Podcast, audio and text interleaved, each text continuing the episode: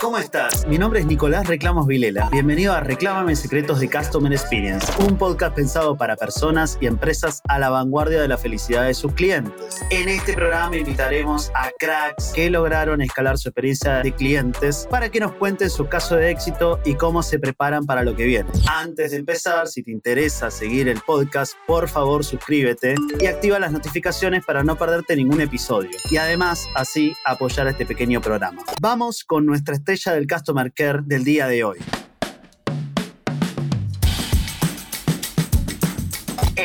Episodio de hoy voy a hablar con Francesca Lasaña sobre Customer Care en emprendimientos. Francesca es una genia que estuvo más de nueve años en Startup Chile. Luego de ahí se fue a Pro Chile, que es la institución que busca internacionalizar empresas como Head de Innovation. Y hoy en día es Head of Impact en Lab4U, una startup líder en educación, donde buscan democratizar la educación científica desarrollando un laboratorio de bolsillo para los celulares. Si esta persona no va a cambiar el mundo, entonces ¿quién? Bienvenida Fran, ¿cómo estás? Hola, Nico, bien y tú. Muchas gracias por la invitación. No, por favor, por favor. Bueno, yo ya te presenté. Ahora yo quiero saber quién crees que sos vos después de liderar la comunidad de Startup Chile, que aclaremos que es una aceleradora a nivel mundial de emprendimiento. ¿Quién sos vos después de exportar innovación desde la Agencia de Exportación de Chile? ¿Y quién sos vos ahora transformando la educación? ¿Quién sos vos en este mundo del Customer Care? Wow, tremenda introducción, gracias por eso también y, tremenda pregunta. Soy una persona que cree fielmente en que las startups van a cambiar el mundo. Me tocó vivirlo, digamos, apoyarlo desde la política pública, en, mi rol en Corfo y en ProChile, con mucha satisfacción porque lo viví, digamos, desde el principio, 2011, cuando Startup Chile estaba partiendo, teníamos el primer equipo ahí remándola y luego ver otras instituciones como, la misma área de innovación de, de Pro Chile haciéndose cargo, digamos, de esta maduración un poco del ecosistema, donde vemos que se hace necesario que otra institución de gobierno agarre esta posta para, eh, ya tenemos, ¿verdad?, este talento retenido acá y la, la propuesta de Chile siempre fue que utilizaran al país como una plataforma para internacionalizarse y llegar a nuevos mercados. Hoy día también lo vemos como otra institución, como te decía, toma un poco esa necesidad y genera herramientas, posibilidades, subsidios, etcétera, para que esto ocurra. Entonces, lo único que eso hace es que logre queremos un, ecosistema un poco más consolidado, más maduro. Y nada, y, en el fondo apoyando soluciones que hoy día vienen a, a disrumpir algunas industrias y donde me parece que las startups se hacen cargo de problemáticas que hoy día sí nos afectan, lo pudimos ver en la pandemia, ese, esa rapidez y ese poder de reinvención, digamos, que, que tienen, me hace admirar muchísimo a cada uno de los y las emprendedoras que están detrás. Me gustaría ver también muchísimas más emprendedoras. Y bueno, y por eso es una una, de las razones también porque para mí mi paso natural tiene que ver con hacerme parte ya de, un equipo, de una startup. Me tocó ver desde el otro lado, hoy día vivirlo en primera persona me llena de orgullo y me picaba el bichito hacía ya un rato de poder conocer el mundo desde el otro lado y con lo que a mí más me motiva, que es la, generación de impacto, eh, el poder como contribuir y colaborar a que, qué sé yo, Chile hoy día, la industria de la educación y el mundo sea un poquito mejor. Es tremendo, tremendo tus clientes, porque primero tus clientes eran los startups que estaban partiendo, después fueron los startups que se estaban internacionalizando y ahora vos sos quien era tu cliente, te pasaste del otro lado del mostrador. Entonces, ya que estuviste de los dos lados del mostrador, ¿cómo definirías el término customer care? ¿Qué es para vos cuidar a este cliente? Cuando, cuando cuidabas a la comunidad de emprendedores, que aclaremos que estos eran emprendedores de todo el mundo que venían a Chile a iniciar su startup y Francesca, multifacética, multidioma, multitodo, porque eran emprendedores de multiindustria, nos dabas ese soporte, ¿no? ¿Qué es lo que aprendiste hoy en día? ¿Qué aplicas hoy en Lab4U cuando te cruzas con un cliente que es un docente o con un alumno? Sí, me, justo, mira, me, toca en este nuevo rol estar directamente en, la relación con el cliente. Yo lidero, como te decía, el área de impacto de la For You, pero que también es un poco el área de, un poco harto el área de operaciones y es donde em, abordamos el trabajo con, nuestros clientes de implementación de la solución en los establecimientos. Entonces, justo luego de que Revenue eh, cierra, nos toca a, a, mí y a mi equipo eh, mantener esa relación. Y eh, lo que después vendría eventualmente eventualmente de, de una renovación, ¿verdad?, con el cliente. Entonces, para responder a tu pregunta, para mí el cliente es el centro. Es lo que rige, digamos, como cada una de nuestras acciones y es lo que nos permite o lo que nos obliga a no desviarnos del propósito de la compañía, esa relación con el cliente. Entonces, un poco eso me, me pasaba también en Startup Chile, muy emprendedor centrado, o sea, a partir un poco de conocer al emprendedor, entender las necesidades y cómo podíamos nosotros agregarle valor,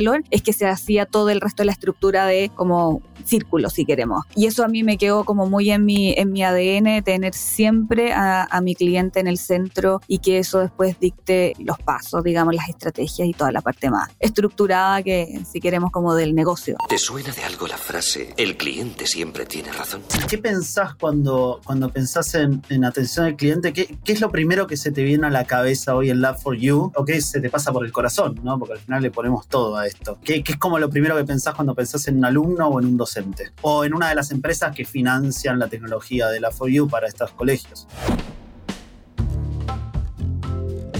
Para mí tiene que ver con encontrar en, en, términos como startupianos, como el product market fit, pero básicamente como entender qué le estoy solucionando yo a, a mi cliente, cuál es ese dolor que esa persona, institución, corporativo tienen y cómo yo eh, le agrego valor con el servicio que le, que le estamos ofreciendo. Entonces es un poco ponerme los zapatos del cliente o del usuario y entender por qué, por qué lo tengo, digamos, sentado al frente y cómo puedo yo ofrecer un, una solución para eso, ese dolor que, que pueda estar como experimentando. Genial, genial. Aclaremos para, para los oyentes y las oyentes, Product Market Fit quiere decir cómo encaja este producto en el mercado. Para mí, el ejemplo que más me gusta es el de la Coca-Cola, que tiene un tamaño para cada situación. Viene en lata, vienen 600 mililitros, vienen 2 litros para lo familiar y eso es encajar perfectamente la necesidad. Y ahora decimos un poquito cuando sucede un reclamo, ¿no? Porque las cosas fallan o las expectativas se entienden diferentes. ¿Qué haces vos como directora de impacto cuando un colegio no le gustó o pensaba diferente, cuando están haciendo un setup de una solución y hay un problema porque les ha tocado viajar por todo Chile? O sea, ustedes están como una banda ahí que, que va de, de, gira, ¿no? Entonces, ¿cómo han resuelto ese momento y, cuál es tu instinto? Porque la verdad, una persona que tiene los años de experiencia que tenés vos, ya esto se trata de instinto. Vos no pensás, vos solucionás. Exacto. O sea, primero, y aquí, claro, quizás voy a hablar un poco de, lo ideal. Ojalá no llegar al reclamo, ¿verdad? Como tener, conocer tanto al cliente, saber exactamente dónde tú le estás agregando ese valor, cuál es esa necesidad, etcétera, que no, que no lleguemos al reclamo. Eh, pero en caso de que así ocurra, me parece que lo que hay que hacer es, o, cómo lo abordo yo más bien, primero como con empatía, con la necesidad también de generar una solución. Me pasa que con el tema de los reclamos, una cosa es reclamar, pero el cliente no quiere solamente como ser escuchado, sino que se solucione, ¿verdad? Entonces es buscar un poco entender qué es lo que le está pasando al cliente y cómo yo puedo solucionárselo, pero además en el menor tiempo posible, cumpliendo un poco como esas expectativas. Entonces lo que tratamos de hacer es mantenernos muy cercanos a nuestros clientes o sea, estar constantemente conversando, viendo en qué están, cuáles son esos desafíos, entendiendo un poco también el contexto. No, hoy día la industria de la, de la educación ha estado súper eh, afectada, ha estado súper eh, movida, o sea, como varias otras, pero esta en particular eh, es, complejo porque venimos de dos años de pandemia, escuelas que han estado eh, suspendidas, ¿verdad? Niños que no han ido. De repente uno quizás se queda con la idea de que, claro, la virtualidad y los dispositivos acercaron la posibilidad. Sí, en la medida que los niños, las escuelas tengan la posibilidad de contar con esos dispositivos y aún más, contar con acceso a Internet, que hay lugares más rurales, etcétera, que son un lujo. Entonces, para entender un poco también ese reclamo del cliente, hay que entender un poco como su contexto, su realidad, y por eso lo, que primero se me viene a la cabeza es como empatizar. Eh, empatizar y ofrecer soluciones que sean lo más customizadas o directas, digamos, para el, el, cliente. El cliente necesita sentirse escuchado, no darle una solución estandarizada. Como un buen calce, ¿no? Claro. O sea, como que se ponga la chaqueta y diga, esta me queda a mí. Exacto. Y ahora tengo así como en rapidito, ¿cómo definías así por una variable la felicidad de un emprendedor en Startup Chile, la felicidad de, de una empresa en Pro Chile y la felicidad de alguno de tus tres clientes, por así decir, en Love for You, ¿no? Alguno, el que te salga más fácil puede ser un alumno, un profe o una empresa que financia esta experiencia? A ver, en el caso de un emprendedor en Startup Chile, los emprendedores estaban acá porque estaban cumpliendo un sueño. Eh, para mí esa era una responsabilidad gigante el ayudarlos a cumplir un sueño. Puede ser súper como cliché, pero lo cierto era que em, mi satisfacción estaba un poco en eso y su sueño tiene que ver con desarrollar su, empresa en definitiva. Entonces, si nosotros podíamos ayudarlos con como expectativas de desarrollo profesional, de formación, en el fondo darles herramientas, conocimientos que pudieran hacerlo un mejor profesional desde el lado que fuera, si que tenía un perfil más comercial o más técnico, pero al final del día era que su empresa o lograra vender, en el fondo dependiendo de la etapa donde, donde estuvieran eh, iniciando con nosotros o que lograran efectivamente vender o incluso su primera venta en las que estaban en un programa que era bien inicial o escalar eh, y encontrar la manera, ¿verdad?, de hacer crecer su negocio. Y en, en Pro Chile, bueno, era una etapa un poquito más avanzada y esa felicidad un poco tenía que ver con lograr ingresar a un mercado. O sea, cuando ya cree, uno cree que tiene todo dominado, ¿verdad?, en el mercado, en Chile, en este caso, irse a, qué sé yo, Perú, Colombia, México, que eran como nuestros mercados de apoyo principal también, y, Miami, se dan cuenta que no es tan fácil, ¿verdad? O sea, como el Product Market Fit en un lugar eh, no es eh, lo mismo que en, que en otro mercado. Entonces esa satisfacción tenía que ver con, uno, apoyarlos con las redes necesarias para que ellos pudieran establecerse, digamos, en ese nuevo mercado y establecerse entendiéndolo como incorporar la empresa o encontrar un distribuidor, un reseller, etcétera, dependiendo cuál fuera el, modelo de cada empresa. Y el efectivamente poder empezar a cumplir ese sueño de estar en más de un mercado. Y hoy día en el caso de mis clientes en, Lab for You, tenemos, nosotros tenemos dos modelos. Uno en el trabajo directo con los colegios y escuelas, donde es, el fiel convencimiento del director o del coordinador académico de esa escuela o de los profesores que sí ven en, en, en Lab4U una herramienta para que sus alumnos se acerquen a las ciencias, por lo tanto se interesen en estudiar más carreras STEM, o sea, STEM por las siglas en inglés, ciencia, tecnología, ingeniería y, y matemática, y por eso ven en la posibilidad de experimentar a través de el celular, que es lo que nosotros hacemos, desarrollamos una aplicación que lo que, lo que hace es permitir que el celular se transforme o un tablet se transforme en una herramienta de experimentación. En el fondo es un, eso nosotros decimos que es un laboratorio en tu bolsillo, ¿ya? Y eso lo que busca nosotros es como democratizar el acceso a la ciencia, equiparar un poco la cancha en definitiva, ¿ya? Con, con, con, con herramientas que ofrece este tipo de conocimiento, porque si hablamos en cifra, de aquí al, al o sea, hay estudios que dicen que el 2050 el 75% de las carreras van a estar relacionadas con materias STEM. Entonces es algo que hay que hacerse cargo hoy día. Y después, bueno, nos vamos adentrando quizás en otros temas como la brecha de género, que existe en muchas industrias, pero también en la ciencia se ve muy marcadamente. Entonces, bueno, hay colegios que esto lo han identificado y eh, nos llaman a nosotros, ¿verdad? Nos invitan a como ser una herramienta para sus alumnos, para sus estudiantes, para darles un mejor futuro y que eso simplemente redunde incluso en un mejor futuro laboral. Eh, entonces, la felicidad un poco está ahí, ¿verdad? En ese camino que los estudiantes pueden realizar y cómo eh, pueden optar a una mejor calidad de vida por una decisión distinta en, las carreras que puedan adoptar y básicamente como creerse el cuento. Y en el caso de nuestros corporativos, que es nuestro otro modelo de negocio que a través de, de sus áreas de, de, ESG, que también por sus siglas en inglés, Environmental, Social and Governance, que es básicamente hoy día como las exigencias del mercado, especialmente mercados internacionales, hacen que se ponga en la balanza no solo esa rentabilidad económica como financiera, pero que eso venga acompañado de una estrategia, ¿verdad? Y de una responsabilidad en torno a lo sostenible que va a ser ese negocio. Entonces, es por este tipo de exigencias que también tenemos estos corporativos con lo que hoy día estamos trabajando, que se han fijado, ¿verdad? En esa necesidad a través de estas áreas y que en el caso uno en, particular, que es una minera, tiene una visión sumamente de largo plazo, porque ellos como compañía también tienen una meta interna que tiene que ver con llegar a la equidad de género entre sus colaboradores de aquí a algunos años, 50 y 50. Entonces, para eso, la for you es una herramienta que les permite formar a niñas, porque ahí sí tenemos un, foco de género, formar a niñas en carreras en, en la ciencia, que les permita ampliar su abanico de posibilidades en, términos de lo que van a estudiar y por lo tanto luego donde se van a desenvolver profesionalmente para que eventualmente ellas se transformen en esas futuras colaboradoras que saben que van a necesitar con estas herramientas que exige el siglo XXI. Entonces, ahí volviendo un poco al origen de la pregunta, tiene que ver con esa, con esa satisfacción. Está muy bien, está muy bien. Ahora vemos, eso me deja mi, mi siguiente pregunta era cómo la For You trabaja para acercar la tecnología a la educación, pero esto quedó clarísimo. Si te doy un laboratorio que entra en tu bolsillo, vas a hacer un millón de experimentos y después vas a pasar a ser la gerenta número uno de la minera porque vas a estar súper cerca de la ciencia. Así que vamos a pasar directamente al diván.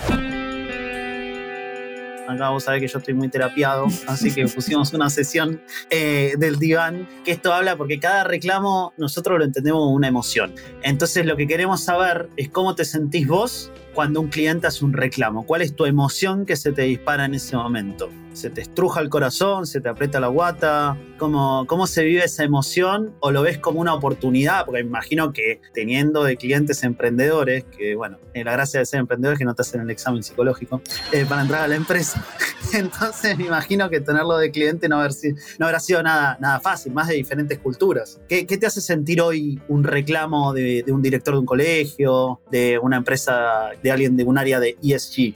Mira, a mí en lo personal, muy sinceramente, me, me frustra. La verdad me frustra por, por, el hecho de no haber sido como eh, capaz de haberme adelantado un poco a la situación, de haber llegado a generar esa frustración, porque yo como cliente también soy súper exigente. Entonces, me gusta esa experiencia de usuario que me dan algunos, qué sé yo, lugares o plataformas o servicios que hacen que, que, que, que uno diga como, wow, podría haber reclamado por esto, pero en realidad me mejoró tanto la experiencia que no, ¿cachai? Entonces me pasa eso, como el no haberme podido adelantar a esa, necesidad que, que, en definitiva el cliente te expresa cuando está, cuando está reclamando. Y acá hablamos de la primera emoción, que esa es la frustración, y cuál es tu segunda emoción, como con la que, viste, uno primero recibe el golpe y después dice, bueno, ¿eh? que yo también puedo devolver. Eh, ¿Cuál es tu segunda emoción? ¿Qué es lo que le decís al equipo? Porque vos sos muy de tu equipo. Entonces, ¿qué, qué le decís sí. a tu equipo después de sentir esta frustración? Poner cara de nada porque el equipo te está mirando. ¿Y cuáles son tus primeras palabras? O sea, solución. Para mí es como, ok, cómo nos hacemos cargo de esto eh, y lo que te decía también antes, como en el mejor tiempo eh, posible, porque eso tiene que ver con, con, este concepto un poco implícito también de, de, del tema de los reclamos y de la, del servicio al cliente, que es esa experiencia que uno le ofrece al cliente. Entonces, mientras más tiempo dejas pasar, más se va viendo mermada, ¿verdad? Esa, esa experiencia y como también trato de practicar un poco la empatía, yo quiero que ese cliente o se quede, digamos, no, no, no se vaya nunca, o vuelva. Entonces, mientras más tiempo dejas pasar, más altas son las posibilidades de que ese cliente se vaya o no vuelva nunca más. Entonces hay que buscar una solución ejecutiva lo más rápido posible para, para que ese cliente deje de sentir esa propia frustración también, que es lo que le pasa cuando, cuando hace un reclamo. Total. Y si tuvieras que elegir una palabra, mira, ahora pasás del otro lado del escritorio, para describir tu ánimo a la hora de reclamar alguna empresa o servicio que no cumplió con vos, ¿cuál sería? Ímpetu. Ímpetu. Soy muy impetuosa en mis reclamos. Por eso me duele tanto cuando lo tengo al otro lado. Eh, sí, porque yo exijo soluciones también eh, rápidas y porque si no me dan una buena experiencia, yo simplemente no vuelvo. O sea, puede ser el lugar, no sé, si hablamos, por ejemplo, nosotros somos bien buenos de, experiencias culinarias, ¿no? De salir a comer y eso.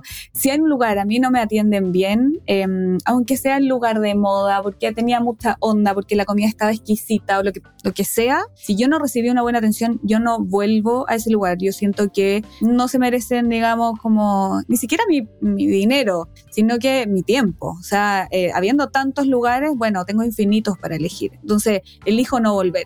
Y esa es mi manera un poco como de castigar eh, esa mala experiencia que puedo haber vivido o algún e-commerce que no me cumple, simplemente no vuelvo a comprar. O sea, por mucho que sea el lugar, no sé, más barato, con más variedad o no tengo idea. Cuando le ponen tan poco cariño a esa relación con el cliente y, y te tratan como simplemente, bueno, una transacción menos, yo siento que eso, eso uno como cliente también lo siente, porque cuando estás del otro lado y tienes una buena experiencia, sé, por cierto, una tontera, te despiden con un, de nuevo la experiencia culinaria, un café de regalo cuando te vas, o no sé qué. Son cosas que son mínimas, que te hacen la diferencia, bueno, te hace a ti ir subiendo, ¿verdad?, la vara en el tipo de servicio que tú después esperas para otras experiencias. Entonces, por eso me pasa que, castigo al final esa mala experiencia. Son cuestiones que, no cuestan nada y rinden un beneficio inmenso. Ahora, vos que venís del mundo de los laboratorios y de la experimentación, pasemos a nuestro pequeño laboratorio de innovación. Si tuvieras que crear un equipo así en tu laboratorio de Lab4U, así pum, pum, pum, pum, pum, y tenés estas pócimas como cuando se crean a las chicas superpoderosas. Azúcar, flores y muchos colores. ¿Qué componentes le pones un buen equipo de Customer Experience? Así, componentes duros, componentes blandos, skills, aptitudes que tienen que tener, o quizás la experiencia que traen. ¿Qué, qué le pones?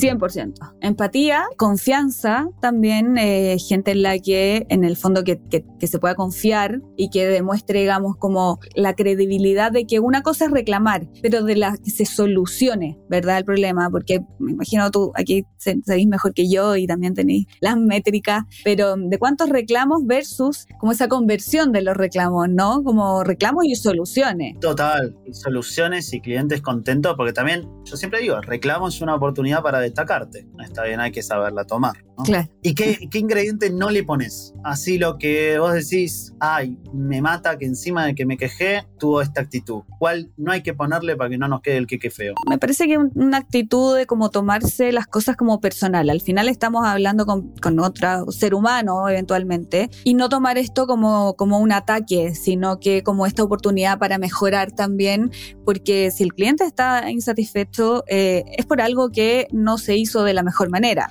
Entonces, muchísimo profesionalismo, porque esto no, no, o sea, si uno se lo toma como un ataque personal, cuando de nuevo te toca ir a un restaurante y el garzón se lo toma como que tú estuvieras atacando su servicio, ahí sí que se va todo a la B, porque...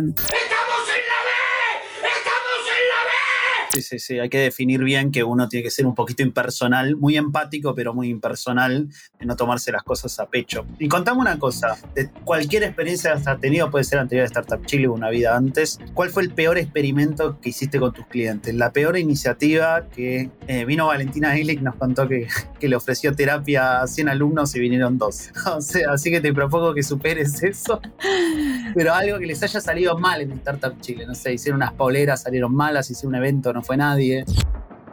Sí, mira, qué buena pregunta. Nada personal, pero hay un, una idea que, que, me dieron por ahí que era muy buena idea, solo que yo creo que no la ejecuté bien. Eh, ahí hago mi, mi mea culpa, que tenía que ver con un acompañamiento para que los emprendedores que estaban en etapa más inicial pudieran aprender de los, etapa, de los que estaban en etapa más avanzada en términos de la estrategia comercial, de la relación con el cliente, de salir a vender. Fueron alrededor de ocho casos que, que se, hizo un, se hizo un match entre un emprendedor inicial y otro más avanzado. Y a mí en el papel me sonaba perfecto. Creo que hubo algunas variables que, que no se identificaron nomás para que esto efectivamente funcionara muy bien. Pero, pero en un par de casos sí, en un par de casos sí funcionó y hubo una buena relación y la, el objetivo de esto era que el emprendedor en la etapa más inicial lograra vender a propósito de este eh, aprendizaje en persona, ¿verdad? Como con, con este otro emprendedor. Pero, pero eso creo que sería uno de los casos que yo creo que tenía muchísimo potencial y funcionó menos,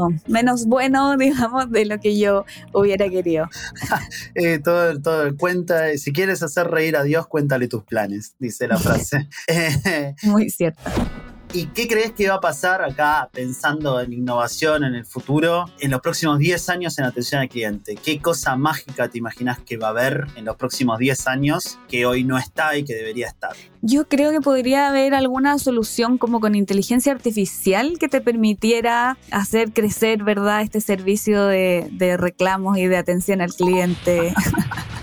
No, pero en serio, creo que hoy día, eh, o sea, de aquí a 10 años sí, yo creo, soy una ferviente creedora, admiradora y en la medida que, digamos, la inteligencia artificial se utilice de la, de la manera correcta, creo que es la solución que no, solo, digamos, para pa esto, sino que para pa otros temas también, pero que te permite una, una escalabilidad sin perder un poco como el corazón, sin perder o la posibilidad de ofrecer una personalización también en las Eh, creo que, eh, en el fondo, te ayudaría a, cumplir los tiempos eh, y ojalá también a cumplir ese esperado de, tener una solución en un, en un tiempo corto, digamos, o sea, como efectividad. Ahí sumo, te colaboro que es increíble lo que nos genera el mundo del cine en la cabeza y la expectativa que nos genera como clientes. Y después lo que es detrás una empresa, que es una empresa que tiene la tecnología de hoy, no la tecnología de Terminator, ¿no? O sea, así como... Eh, y,